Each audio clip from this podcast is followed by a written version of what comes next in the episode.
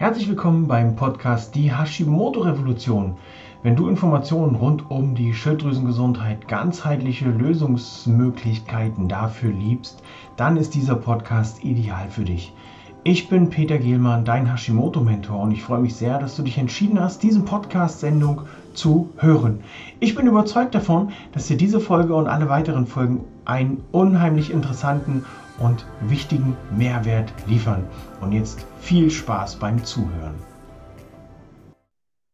Soja kann gar nicht ungesund sein, denn laut einer Studie aus dem Institut, aus dem Jahr, in dem dies, das, jenes, glutenfreie Produkte sind fantastisch, denn eine Studie hat dies, das, jenes herausgefunden.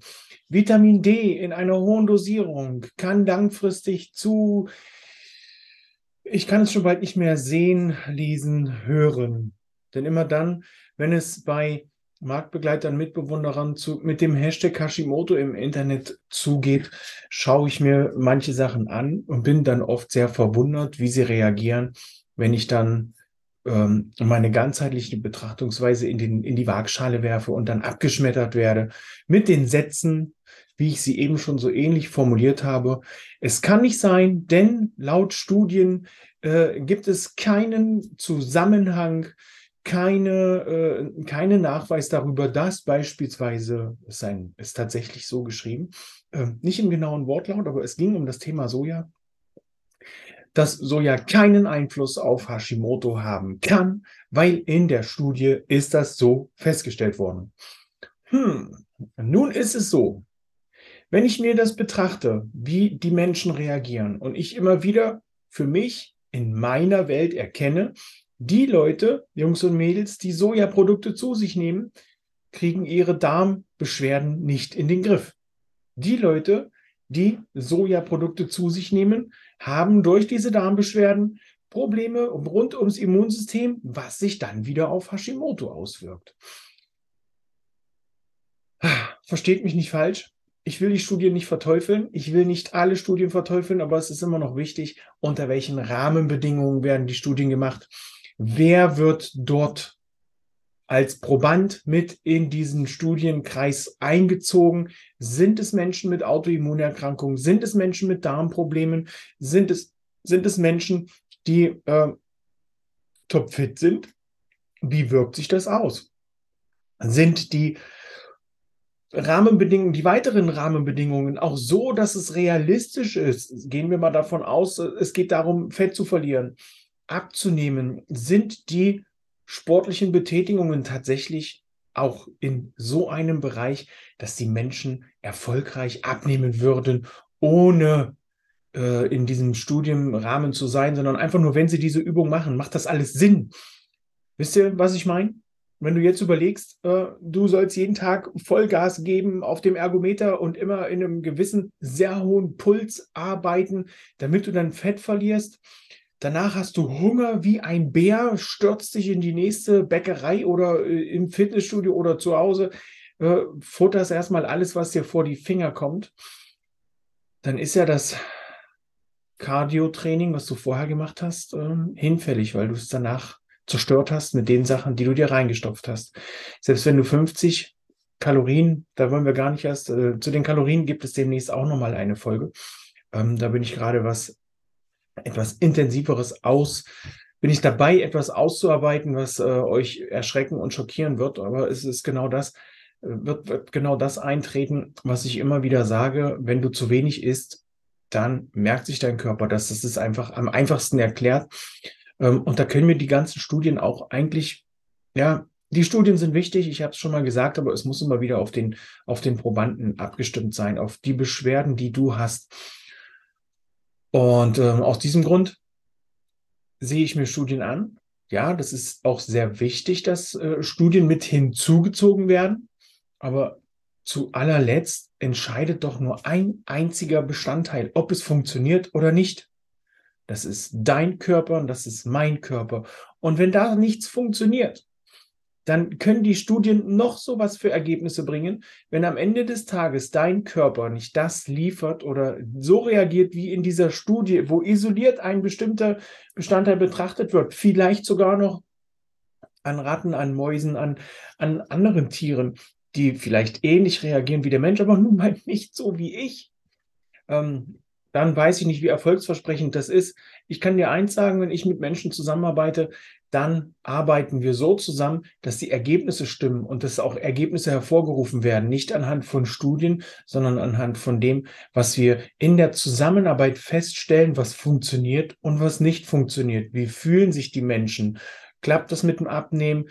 Äh, klappt das mit dem Wohlbefinden? Jetzt wird der ein oder andere sagen, ja, ich muss gar nicht abnehmen. Ähm, da eine ganz äh, entspannte Frage, wenn du alles das was dich stört in der jetzigen Situation einmal aufschreibst, wirst du, werden 70 Prozent der Zuhörer feststellen, dass auch da das Abnehmen mit dabei ist, weil es sich stört, dass irgendwie immer noch die letzten fünf Kilo hängen bleiben.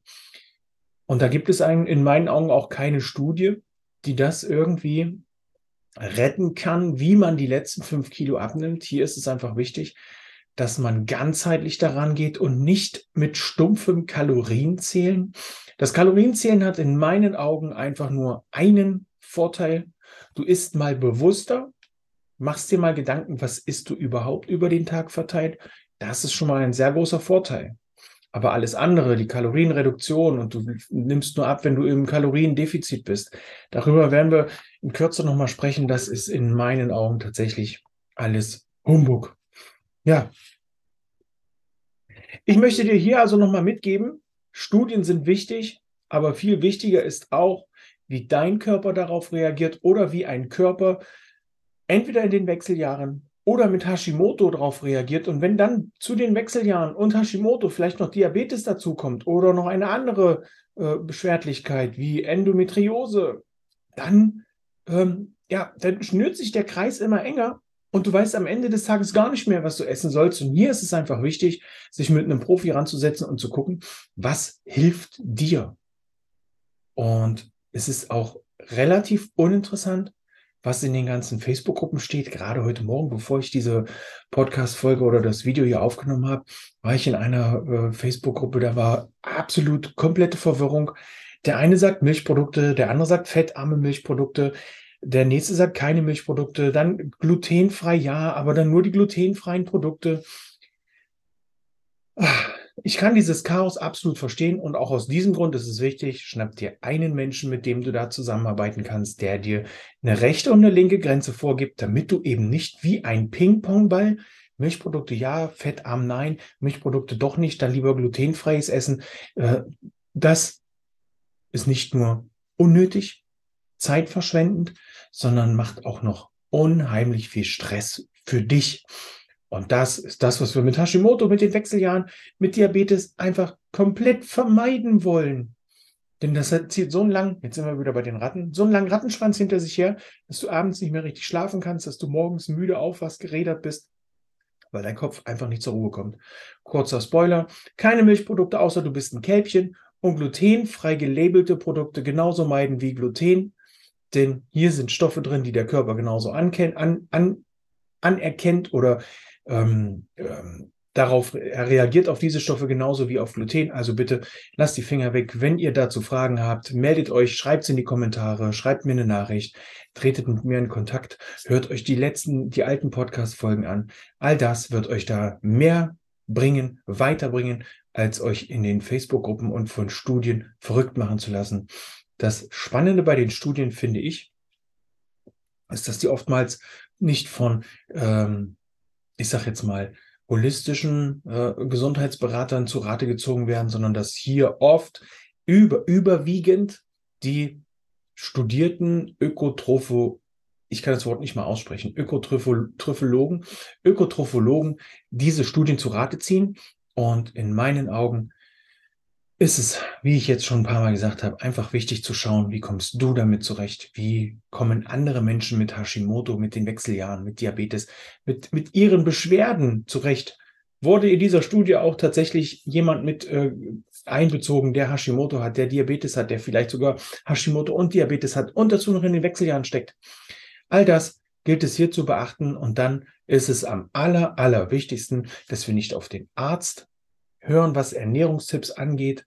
Ähm, auch der kann Recht haben. Ja, nein, äh, ich muss mich hier korrigieren, dass wir unser, unsere Verantwortung nicht an jemanden anders abgeben, egal ob an den Arzt oder an mich als Gesundheitsberater oder an Hilde als Ernährungsberaterin, sondern auf unseren Körper gilt es zu hören und darauf zu achten und hier die Punkte miteinander zu verbinden. Ernährungstagebuch aufschreiben, wann habe ich was gegessen, wie hat das geschmeckt, was hat das mit mir gemacht.